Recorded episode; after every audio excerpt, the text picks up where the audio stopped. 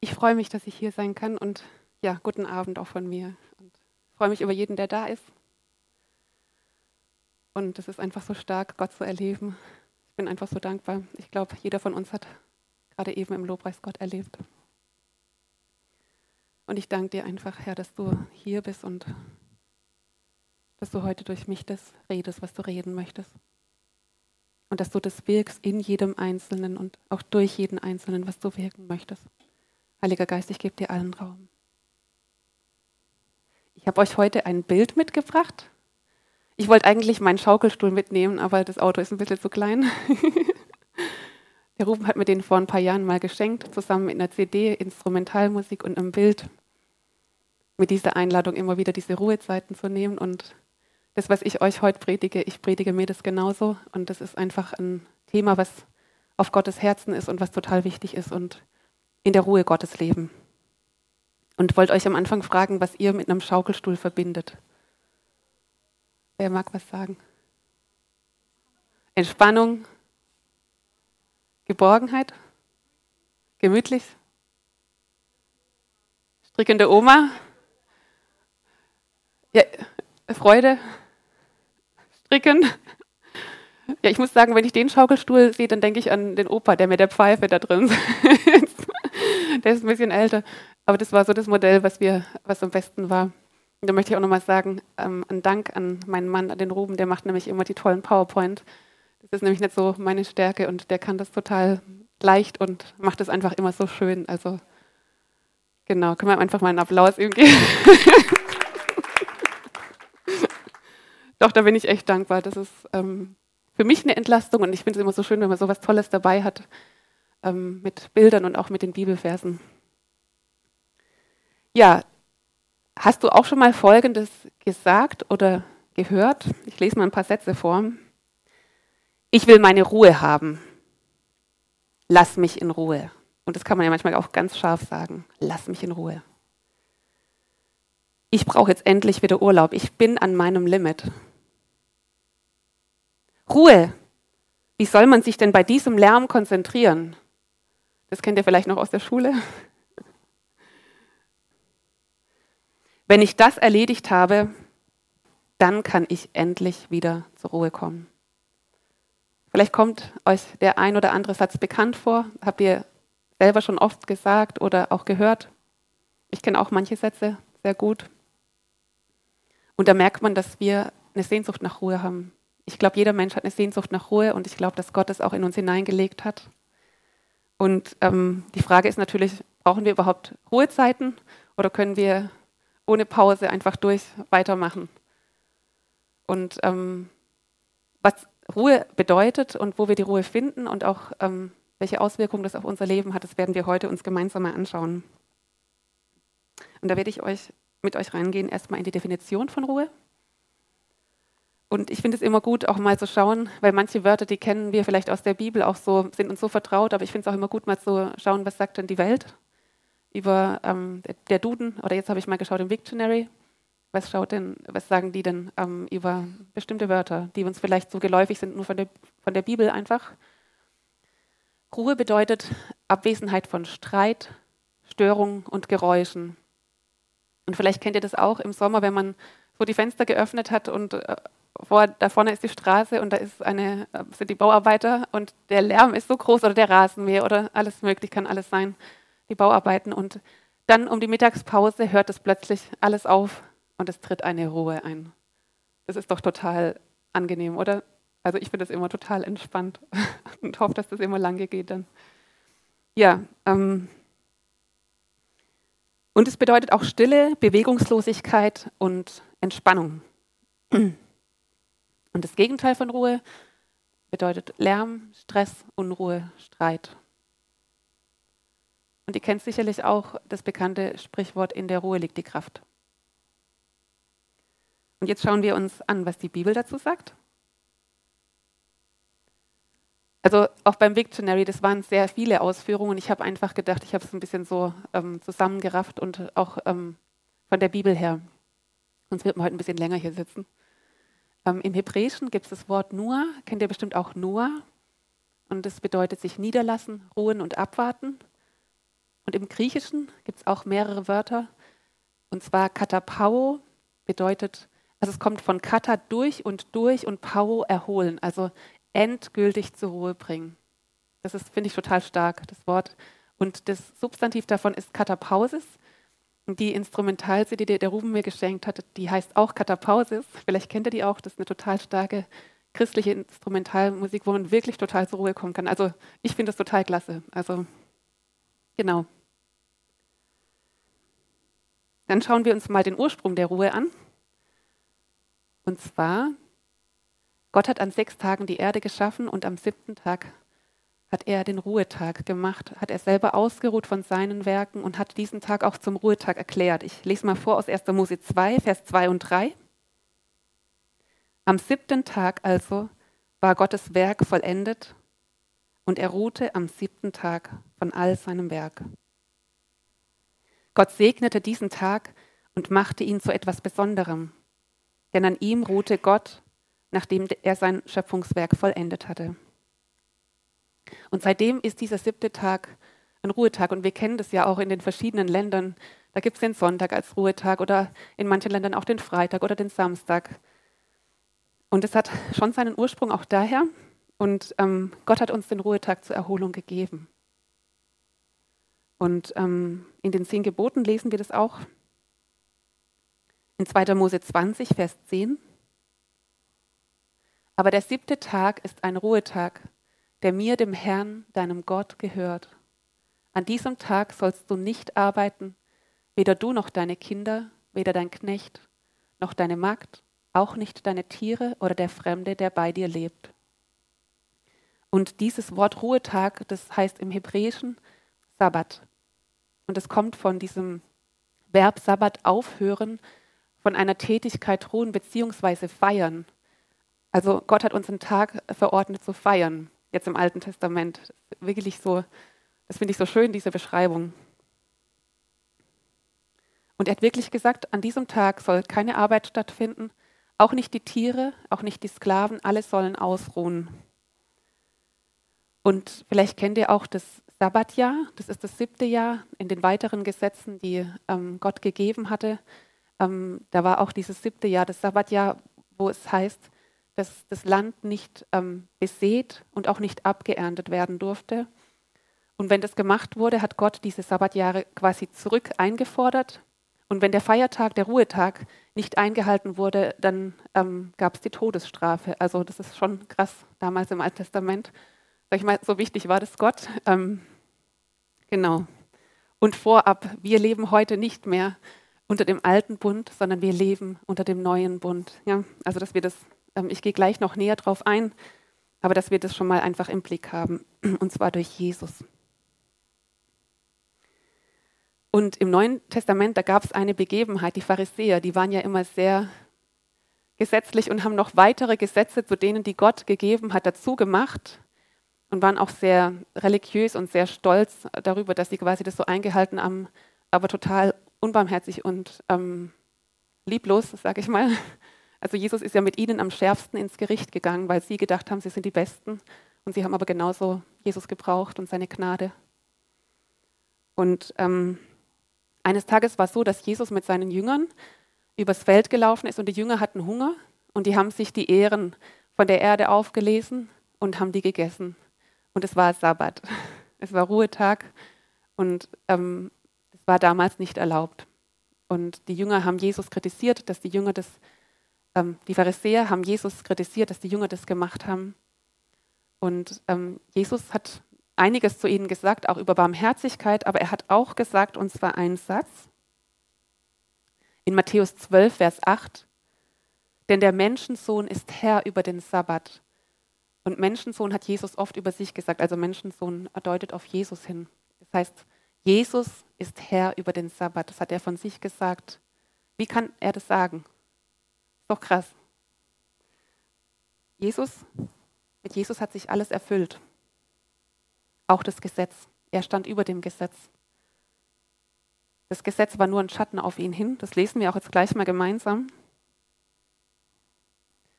Kolosser 2, 16 bis 17. Lasst euch deshalb von niemand verurteilen, nur weil ihr bestimmte Dinge esst oder trinkt oder weil ihr bestimmte Feste oder Feiertage oder Sabbate nicht beachtet, also Sabbate, Ruhetage nicht beachtet. Das sind ja nur Schatten auf Kommendes hin, was aber in Christus schon leibhaftige Wirklichkeit ist.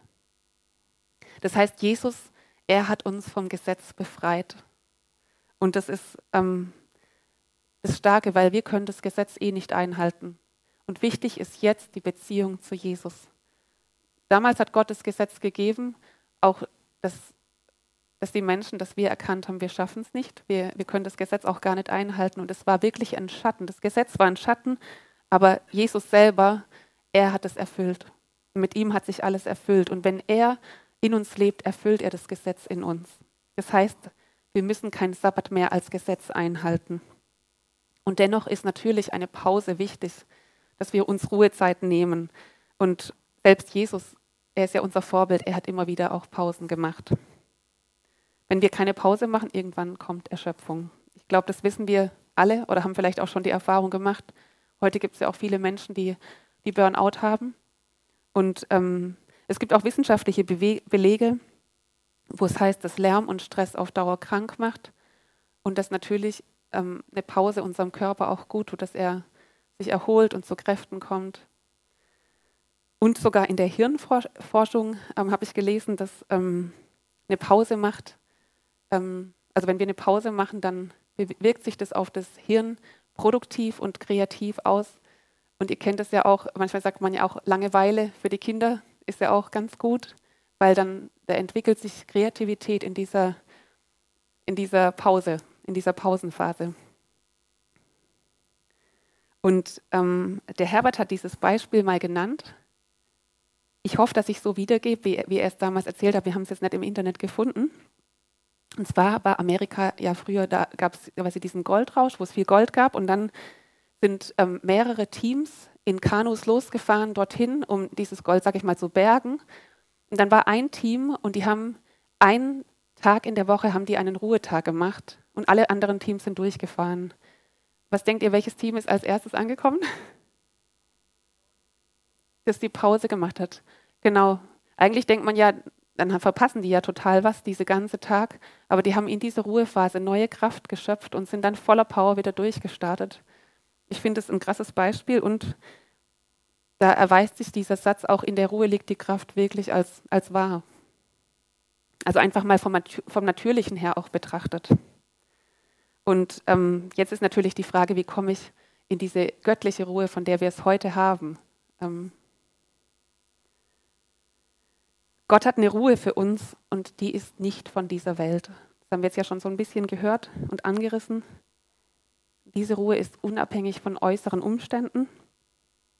Und wirklich dieser Ruhetag im Alten Testament, den Gott zur Erholung gegeben hat, das ist nur ein Schatten davon, von dieser Ruhe, die Gott für uns hat. Und wenn wir ins Alte Testament schauen, Gott hat ja sein Volk Israel aus der Sklaverei befreit, hat sie rausgeholt die, ähm, durch die Wüste und sein Ziel war das verheißene Land. Er wollte sie in die Ruhe führen, sagt die Bibel auch an mehreren Stellen. Er wollte sie in seine Ruhe führen. Aber das Volk Israel ist damals nicht reingekommen. Wer weiß warum? Sie haben nicht geglaubt und sie waren ungehorsam. Genau, das lesen wir mal zusammen. In Hebräer 3, also die kommt eine längere Stelle. Ich habe jetzt nur was punktuell rausgenommen, aber ihr könnt auch zu Hause nochmal Hebräer 3 und 4, das beschreibt das total, da kann man das nochmal ausführlich nachlesen. In Hebräer 3, Vers 18 und 19 heißt es, und wen meinte Gott, als er schwor, niemals sollen sie an meiner Ruhe teilhaben. Er sprach von denen, die sich weigerten, auf ihn zu hören. Wir sehen also, was sie daran hinderte, das Ziel zu erreichen. Es war ihr Unglaube. Und genau, wir haben es jetzt gerade gehört. Das war zum, einmal, zum einen im Vers 18, sie haben nicht gehört und sie haben nicht geglaubt. Sie haben Gottes Wort nicht vertraut. Und deshalb sind sie nicht reingekommen. Und diese Ruhe hat Gott aber auch heute für uns bereit. Und was heißt es im Umkehrschluss? Also Unglaube und Ungehorsam, wenn man das unweglässt, durch Glaube und Gehorsam kommen wir in dieses Land. Durch Vertrauen in Jesus und durch Gehorsam gegenüber seinem Wort. Und das lesen wir in Hebräer 4, Vers 6 und 11. Die Erfüllung seiner Zusage, Menschen an seiner Ruhe Anteil zu geben, steht also immer noch aus. Die, denen er dieses Angebot ursprünglich machte, also die erste Generation vom Volk Israel, die nicht reingekommen sind, sind ja später reingekommen, die Nachkommen, die haben das Ziel nicht erreicht, weil sie ihm nicht gehorchten. Setzen wir also alles daran, an dieser Ruhe teilzuhaben und lassen wir uns den Ungehorsam jener früheren Generation als warnendes Beispiel dienen, damit wir nicht wie sie zu Fall kommen. Also Gott hat diese Ruhe auch heute für uns bereit und es ist natürlich kein Stück Land, wie, die, wie das Volk Israel damals bekommen hat, im natürlichen Sinne, sondern es ist etwas Übernatürliches. Und da, da, davon hören wir gleich mehr. Und wir haben jetzt ja gehört, wir kommen ganz praktisch durch Vertrauen und durch Gehorsam gegenüber Gottes Wort, kommen wir in dieses Land. Und Jesus hat im Neuen Testament auch eine Einladung gegeben. Das kennen bestimmt viele von euch, Matthäus 11, Vers 28 bis 30. Da sagt Jesus, kommt her zu mir. Und das sagt Jesus auch heute zu dir. Kommt her zu mir, alle ihr mühseligen und beladenen, und ich werde euch Ruhe geben. Nehmt auf euch mein Joch und lernt von mir, denn ich bin sanftmütig und von Herzen demütig und ihr werdet Ruhe finden für eure Seelen. Denn mein Joch ist sanft und meine Last ist leicht. Jesus bietet dir und mir, er bietet uns diese Ruhe als Geschenk an, und zwar er selbst. Er selbst bietet uns diese Ruhe an. Und er als Person, er verkörpert diese Ruhe, er bringt diese Ruhe mit sich. Wenn wir ihn haben, dann haben wir diese Ruhe. Und deshalb ist der erste Schritt, wenn du das noch nicht gemacht hast, Jesus aufzunehmen, dann kommt Ruhe und Frieden in dein Herz und diese Suche, diese Rastlosigkeit, diese innere Unruhe hört auf und Frieden kehrt ein. Augustinus ist ja ein bekannter Mönch und der hat gesagt, unruhig ist unser Herz, bis es Ruhe findet in dir. Und das ist die Wahrheit. Das heißt, es geschieht nicht äußerlich, sondern im Innern, in dem Moment, in dem wir Jesus aufnehmen. Und es tritt natürlich auch nach außen. Wer Jesus schon aufgenommen hat, hat vielleicht schon erlebt, wenn man irgendwo ist und die Leute einen ansprechen, du strahlst so eine Ruhe aus und das ist Jesus in uns. Dann bringen wir diese Ruhe sogar mit uns mit. Herbert hat ja auch oft erzählt, was er erlebt hat. Unser Pastor, der jetzt schon über ein Jahr bei Jesus ist und er hat ähm, er war eine lange Zeit oder er war eine Zeit im Gefängnis, weil er auf Abwägen gewesen ist und dann hat er im Gefängnis hat er Jesus in sein Leben eingeladen. Und er hat erzählt, damals, als er Jesus eingeladen hat, kam endlich Ruhe und Frieden in sein Herz. Äußerlich, er war immer noch im Gefängnis, es hat sich nichts verändert, aber im Innern kam plötzlich das, die Seele zur Ruhe. Es kam eine Ruhe rein und das hat sich von grundlegend, von da an grundlegend verändert. Und das ist das, was geschieht, wenn wir ihn einladen. Dann selbst inmitten von Unruhen können wir in dieser Ruhe sein. Und wenn wir schon mit Jesus leben, gilt auch in diesen Alltag hinein diese Einladung. Wenn wir mühselig und beladen sind im Alltag oder Dinge uns belasten, wir können es im Gebet zu Jesus geben und inmitten von Herausforderungen lernen, in ihm zu leben, ihm zu vertrauen, in dieser Ruhe zu leben, weil er das alle Zeit für uns bereit hat.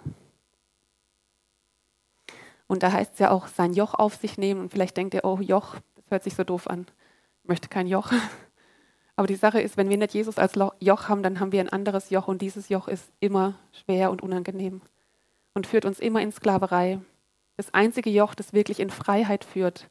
Und unterjochen heißt ja mit jemandem gehen. Das heißt, Jesus zu folgen, in seinen Wegen zu gehen, seiner Stimme zu folgen, seiner Führung zu folgen. Das ist ins, unter seinem Joch gehen. Und es ist sanft und leicht, dieses Joch. Und es gibt kein anderes Joch, das, das so sanft und leicht ist. Alle anderen Joch sind Knechtschaft. Und das ist das Joch von Freiheit. Und wenn wir dieses Joch auf uns haben und kein anderes, dann kommt auch Frieden in unser Herz. Genau, und es gibt noch eine andere Stelle im Psalm 23, Vers 1 bis 3. Ich lese mal vor. Der Herr ist mein Hirte. Darum leide ich keinen Mangel. Er bringt mich auf Weideplätze mit saftigem Gras und führt mich zu Wasserstellen, an denen ich ausruhen kann. Er stärkt und erfrischt meine Seele. Und dieser gute Hirte, das ist Jesus. Hat damals schon auf Jesus hingezeigt. Und er ist der Hirte, der dich und mich führen möchte und auch zur Ruhe führen möchte, an diese Ruheorte, wo wir auftanken können. Und die Voraussetzung, haben wir ja gerade schon gehört, ist, sich von ihm führen zu lassen, die eigenen Wege loszulassen, seiner Stimme zu folgen. Das heißt, wenn wir zusammenfassen, wie kommen wir in diese göttliche Ruhe? Gott hat eine Ruhe für jeden von uns bereit und wir kommen in diese Ruhe, indem wir ihm vertrauen und seinem Wort gehorchen. Und es ist nicht unbedingt eine äußere Veränderung, sondern eine innere Veränderung. Und die wird natürlich nach außen treten dann. Und die Unruhe und die Suche hören auf und unser Herz kommt zur Ruhe und wir sind angekommen bei Gott. Wir sind einfach angekommen. Und selbst in dem Leben mit Jesus, in dem Alltag, wenn wir Jesus haben, lernen wir in diesen Herausforderungen auch immer wieder bei ihm zur Ruhe zu kommen, ihm zu vertrauen, dass er da ist und dass er sich kümmert. Und das ist egal, ob wir auf der Arbeit sind, egal, ob wir gerade Pause machen, egal, ob wir im Urlaub sind, egal, ob wir Ruhetag haben oder ob es herausfordernde Situationen. Es ist, wenn wir mit ihm gehen und ihm folgen, dann ist diese Ruhe in uns und umgibt uns. Und das ist das Starke. Jetzt haben wir schon ähm, ein paar Sachen gehört zur Ruhe und auch, weil der nächste Punkt ist das Geheimnis der Ruhe Gottes, aber wir haben jetzt schon ein paar Sachen ange, angeschnitten und trotzdem möchte ich da nochmal tiefer drauf reingehen, dass diese Ruhe Gottes, die hat Geheimnisse in sich und das ist diese Ruhe, das ist diese Ruhe, die wir brauchen. Und jetzt schauen wir uns das mal an. Die Ruhe ist unabhängig von äußeren Umständen. Das haben wir jetzt ja auch schon gehört. Sie ist nicht von dieser Welt und sie ist auch nicht mit menschlichen Mitteln zu erreichen. Die Welt sagt, was wir vorher auch schon ein bisschen gehört haben, diese Sätze, ich brauche wieder Urlaub, ich brauche eine Auszeit, dass ich mich erholen kann. Oder erst alles erledigen, dann habe ich endlich meine Ruhe. Oder wenn dieser nervige Nachbar ausgezogen ist, dann endlich habe ich meine Ruhe. Vielleicht kennt ihr sowas ähnliches. Da geht es immer um äußere Umstände. Das Äußere zu verändern dass was Inneres eintritt. Aber das ist eine menschliche Ruhe. Ihr habt ja vorher auch gehört, dann habe ich endlich meine Ruhe. Ich habe mich dabei auch mal erwischt. Ich will jetzt meine Ruhe. Und habe ich gedacht, ups, eigentlich will ich ja Gottes Ruhe. Weil die menschliche Ruhe, die ist wirklich ähm, zeitlich begrenzt. Und die ist abhängig von äußeren Umständen. Und da werden wir nie zur Ruhe kommen. Der Teufel bringt ständig was Neues, um uns zu beschäftigen. Und da kennt vielleicht jeder selber Situationen, wo ihr euch jetzt erinnert. Jesus kam, um uns davon zu erlösen. Und er hat diese göttliche Ruhe von uns, die, für uns, die unabhängig von äußeren Umständen. Und das erreichen wir durch Glauben und nicht indem wir jetzt Urlaub machen oder eine Auszeit nehmen. Das ist auch mal gut. Das heißt nicht, dass es schlecht ist, aber diese innere, beständige Ruhe ist, ist ein Geschenk und das erreichen wir durch Glauben an Jesus. Ein weiteres Geheimnis ist, dass wir in dieser Ruhezeit neue Kraft tanken. Das haben wir ja vorher auch gehört, in der Ruhe liegt die Kraft, aber die göttliche Kraft ist noch viel powermäßiger. Und zwar in Jesaja 40, Vers 29 bis 31. Da heißt es, er gibt dem Müden Kraft und dem Ohnmächtigen mehrt er die Stärke. Jünglinge ermüden und ermatten und junge Männer straucheln und stürzen. Aber die auf den Herrn hoffen, gewinnen neue Kraft. Und auf den Herrn hoffen heißt, mit Jesus Gemeinschaft zu haben, ihm zu vertrauen, auf ihn zu schauen in allem. Sie heben die Schwingen empor wie die Adler, sie laufen und ermatten nicht, sie gehen und ermüden nicht. Und das ist eine übernatürliche Kraft. Das ist nicht eine Kraft, die irgendwann wieder ausgeht, sondern eine übernatürliche Kraft. Ein, weiterer, ein weiteres Geheimnis ist ewige Frucht. Und zwar in Johannes 15, Vers 5 sagt Jesus, ich bin der Weinstock, ihr seid die Reben. Wer in mir bleibt und ich in ihm, der bringt reichlich Frucht. Denn getrennt von mir könnt ihr gar nichts bewirken. Wir sind geschaffen, in dieser Gemeinschaft mit Jesus zu leben. Und es ist das, was uns wirklich auch satt macht, was, unsere, was uns alles gibt, was wir brauchen. Und daraus wächst auch eine ewige Frucht. Das ist total stark. Jesus hat ja gesagt in diesem Vers, dass wir ohne ihn können wir nichts tun. Genauso wie wenn die Rebe nicht am Weinstock ist, bringt sie ja keine Frucht und verdorrt. Wenn wir aber an Jesus angedockt sind, dann müssen wir nicht uns anstrengen und Frucht bringen, sondern diese Frucht kommt automatisch in dieser Verbindung. Und da gibt es nämlich eine weitere Bibelstelle in Epheser 2, Vers 9 bis 10. In Christus Jesus sind wir Gottes Meisterstück. Er hat uns geschaffen, dass wir tun, was wirklich gut ist. Gute Werke, die er für uns vorbereitet hat, dass wir damit unser Leben gestalten. Und nur diese Dinge bestehen in Ewigkeit, diese vorbereiteten Werke in der Gemeinschaft mit ihm. Da kommen wir zur Ruhe und da empfangen wir auch das, was er für uns vorbereitet hat. Und dann verlieren wir uns auch nicht in der Vielzahl von Wegen. Vielleicht kennt ihr das auch manchmal, man kommt irgendwo hin und denkt, oh, ich muss das und das und das tun. Aber wenn wir in dieser Verbindung mit Jesus leben, dann wird er uns leiten. Ich weiß noch, früher, als ich hier in Darmstadt gewohnt habe, als ich manchmal durch die Stadt gelaufen bin und die ganze Not gesehen habe, habe ich gedacht, oh, da muss man und da muss man und da muss man. Und irgendwann habe ich aus lauter Überforderung mein Herz zugemacht und war zu Hause und habe mich selber verdammt, weil ich irgendwie dann gedacht habe, oh, ich hab, jetzt habe ich es irgendwie nicht hingekriegt. Habe mal dem was zu essen gekauft und dann irgendwann war das für mich wirklich so, dass Gott sagt, nee, das Erste ist, dass du mit mir verbunden bist und ich leite dich. Ich werde dir zeigen. Jesus ist auch nicht an dem Teich Bethesda zu jedem hin und hat ihn geheilt, sondern er hat zuvor von Gott empfangen, vom Vater. Heute habe ich das vorbereitet. Heile diesen Mann. Und da drin ist alles. Da drin ist alle Versorgung. Da drin ist auch kein Krampf, sich abzustrampeln. Wir gehen in seinen vorbereiteten Werken. Und das ist keine Mühe, das ist in dieser Gemeinschaft mit ihm, in dieser beständigen Gemeinschaft, da leitet er uns. Und da ist Jesus unser Vorbild, wie wir gerade gehört haben. Er hat immer wieder Zeiten verbracht. Manchmal hat er es tagsüber, sag ich mal, nicht geschafft, weil die ähm, Menschenmengen da waren. Und er, er, wusste aber auch, jetzt ist Zeit, da zu sein. Und er hat sich aber dann man, manchmal nachts, aber auch tagsüber, hat er sich alleine auf den Berg zurückgezogen und Zeit mit seinem Vater, mit Gott dem Vater verbracht. Hat neue Kraft getankt, hat von ihm gehört und hat auch diese vorbereiteten Werke von ihm empfangen. Und da, da ist er da drin gegangen. Er hat nicht auf die Not reagiert, sondern er hat auf das reagiert, was Gott sagt. Und das lesen wir auch in Johannes 5, Vers 19. Ja, ich versichere euch, der Sohn kann nichts von sich aus tun, er tut nur, was er den Vater tun sieht.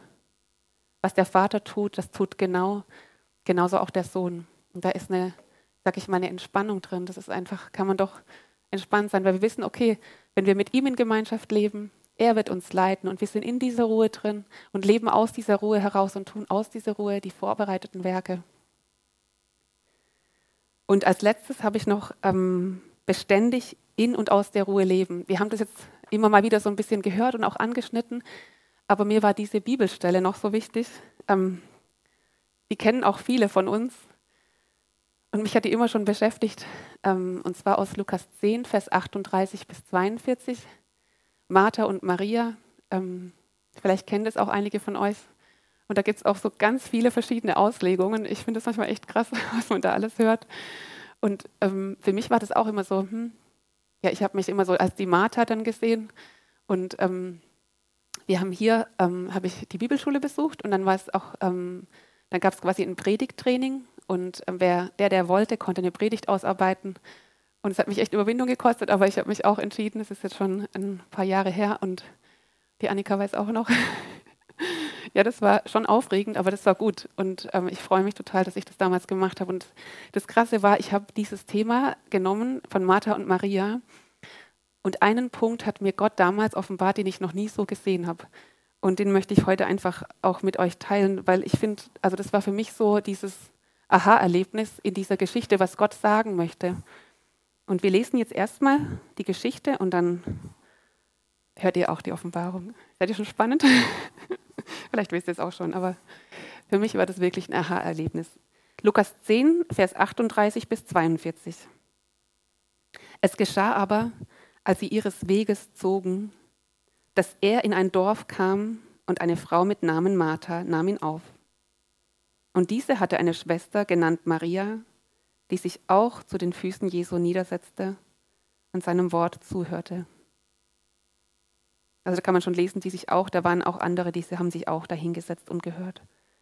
Martha aber war sehr beschäftigt mit vielem Dienen. Sie trat aber hinzu und sprach, Herr, kümmert es dich nicht, dass meine Schwester mich allein gelassen hat zu dienen? Sage ihr doch, dass sie, sage ihr doch, dass sie mir helfe. Und ich glaube, sie war echt zornig und ärgerlich. Und vielleicht kennt ihr auch mal so eine Situation, wo ihr vielleicht sowas erlebt habt, gedacht, ach, der macht den Faulen und ich muss hier ackern. Aber es geht noch weiter. Also das ist nicht das, was ich jetzt gerade gesagt habe, die Wahrheit, okay? Jesus aber antwortete und sprach zu ihr, das ist das Wichtige. Martha, Martha, du bist besorgt und beunruhigt um viele Dinge. Eins aber ist nötig. Maria aber hat das gute Teil erwählt, das nicht von ihr genommen werden wird. Jesus war zu Besuch. Er war bei Martha und bei Maria zu Besuch zu Hause. Die Martha war beschäftigt mit Arbeit und mit dem Bewirten der Gäste. Und Maria hat alles stehen und liegen lassen und hat sich zu Jesus gesetzt und ihm zugehört. Und für mich war das damals so, wie quasi ein Haus, wenn man sich vorstellt, wo Martha und Maria wohnen, wo es das Wohnzimmer gibt, wo Schlafzimmer, Arbeitszimmer, Küche. Und für mich war es so, Jesus kam und viele Menschen kamen ja damals und er war im Wohnzimmer. Und die Maria ist mit Jesus mitgegangen ins Wohnzimmer. Und die Martha aber, die war nicht dort, wo Jesus war, die war in der Küche. Die hat in der Küche gearbeitet und war, sag ich mal, fleißig und hat wahrscheinlich, ja, sie war ja besorgt und beunruhigt und viele Dinge, hat gedacht, oh, wie muss ich das große essen und vielleicht auch noch sauber machen und noch dieses. Und sie hat aber den Moment verpasst, weil Jesus war woanders.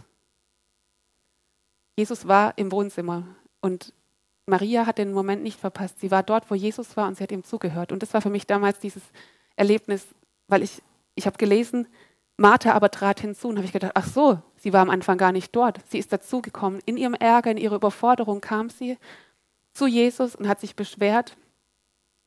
Aber eigentlich wäre ihr Platz gewesen, auch in dem Moment dort, wo Jesus ist. Aber ich glaube einfach, in dem Moment war es Zeit, ihm zuzuhören. Und ähm, jetzt ist natürlich wieder das andere, weil ich finde, bei dieser Geschichte kann man von zwei Seiten vom Pferd fallen. Weil es gibt Zeiten, wo Gott sagt, komm jetzt zu mir. Ruh dich aus, komm bei mir zur Ruhe und hör, was ich dir sagen möchte. Ich möchte dich erfrischen, möchte dir vielleicht auch einfach dienen. Und ich möchte dir die Dinge teilen, die auf, mitteilen, die auf meinem Herzen sind. Es gibt diese Zeiten. Es gibt aber auch die Zeiten, wo Gott sagt, hey, lass uns gemeinsam zu deinem Nachbarn gehen und ihn ermutigen. Der ist gerade so down. Lass uns mal die Person anrufen. Oder lass uns gemeinsam, bete einfach mal für die und die Person. Oder mach mal deine Hausarbeit. Weil ich glaube manchmal, ich habe wirklich schon oft Sätze gehört. Ich werde euch mal ein paar Sachen vorlesen, die, die mir so kamen bei Martha und Maria. Wie man das vielleicht verstehen kann, dieses Beispiel, die Geschichte.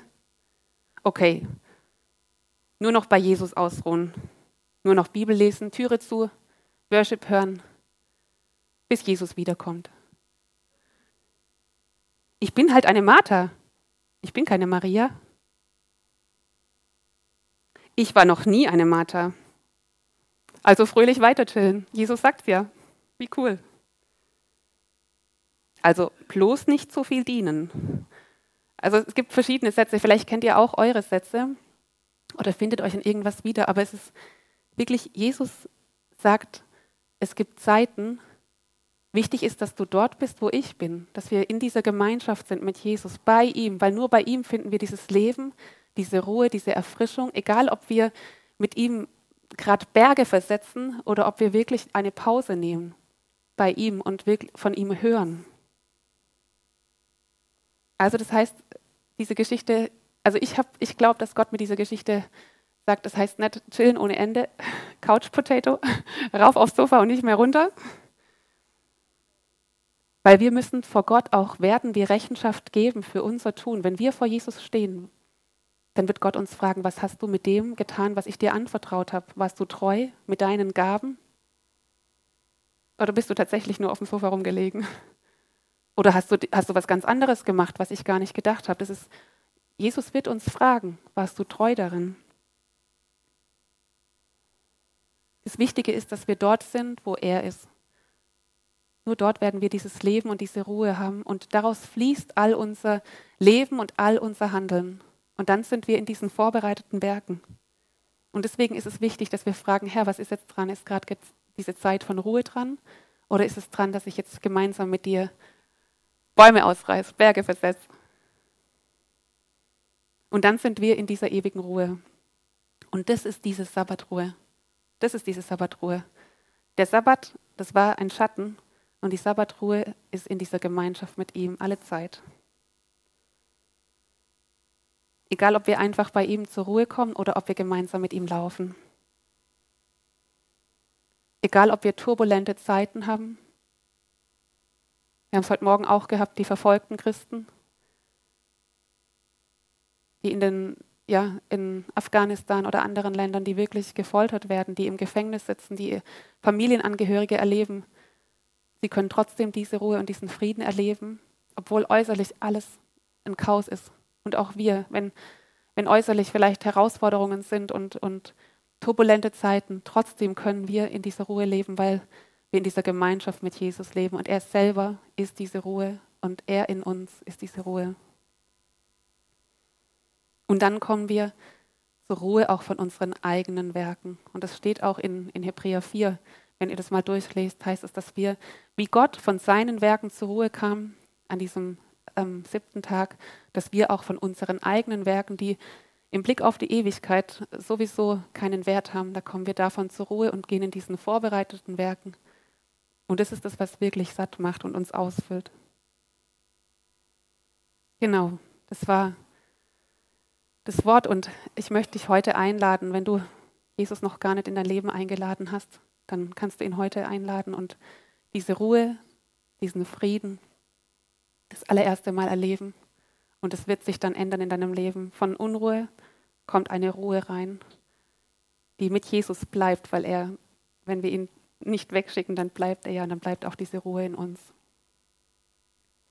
Und wenn wir mit Jesus leben, auch zu lernen, in diese Ruhe zu gehen, und vielleicht kennst du das auch, dass du immer wieder besorgt und beunruhigt bist um viele Dinge, wie die Martha, dann sagt Jesus heute zu dir, komm, komm bei mir zur Ruhe. Komm zu mir in erster Linie, komm zur Ruhe, komm zur Ruhe von deinem eigenen Tun und Geschäftigkeit, komm bei mir zur Ruhe und empfang von mir Erfrischung und diese Werke, die ich vorbereitet habe. Vielleicht bist du auch in Unruhe, weil du in einem Punkt oder in, in deinem Leben irgendwo ähm, Gott nicht gehorcht hast, also ungehorsam warst. Dadurch kommt auch Unruhe in unser Leben. Wenn wir uns verloren haben in eigenen Wegen, gedacht haben, nee, ich will das jetzt, ich möchte das jetzt, oder wir gar nicht Gott gefragt haben bei einer Entscheidung. Und dann ist es manchmal so, dass wir uns selber Stress zufügen, weil wir Dinge in unser Leben eingeladen haben oder Wege eingeschlagen sind oder viele Wege eingeschlagen sind, die Gott gar nicht für uns gedacht hat. Und dann kommt auch eine Unruhe. Und dann kannst du heute davon umkehren und wieder auf Gottes Wege gehen. Dann kommt auch Ruhe in dein Leben. Oder vielleicht bist du in Unruhe durch bewusste Sünde. Dadurch kann auch Unruhe in unser Leben kommen. Kompromisse, die du gemacht hast, dann kannst du heute die Sünde rausschmeißen und Vergebung empfangen und neu anfangen und diese Ruhe, in diese Ruhe neu gehen. Oder du hast Dinge, wo du immer wieder zweifelst, wo du Zweifeln und Unglauben Raum gibst. Wir haben vorher gehört, das Volk Israel kam dadurch nicht in das verheißene Land. Und es ist wichtig, dass wir dem, was Gott sagt, Vertrauen schenken. Dass wir, und das ist eine Entscheidung, Gott zu vertrauen und dass wir den Zweifel rausschmeißen. Wenn du merkst, du hast Unruhe, weil du ihm nicht vertraust, dann kannst du heute diese Zweifel und den Unglauben rausschmeißen und ihm neu vertrauen und seinem Wort Glauben schenken und Raum geben. Genau, Amen.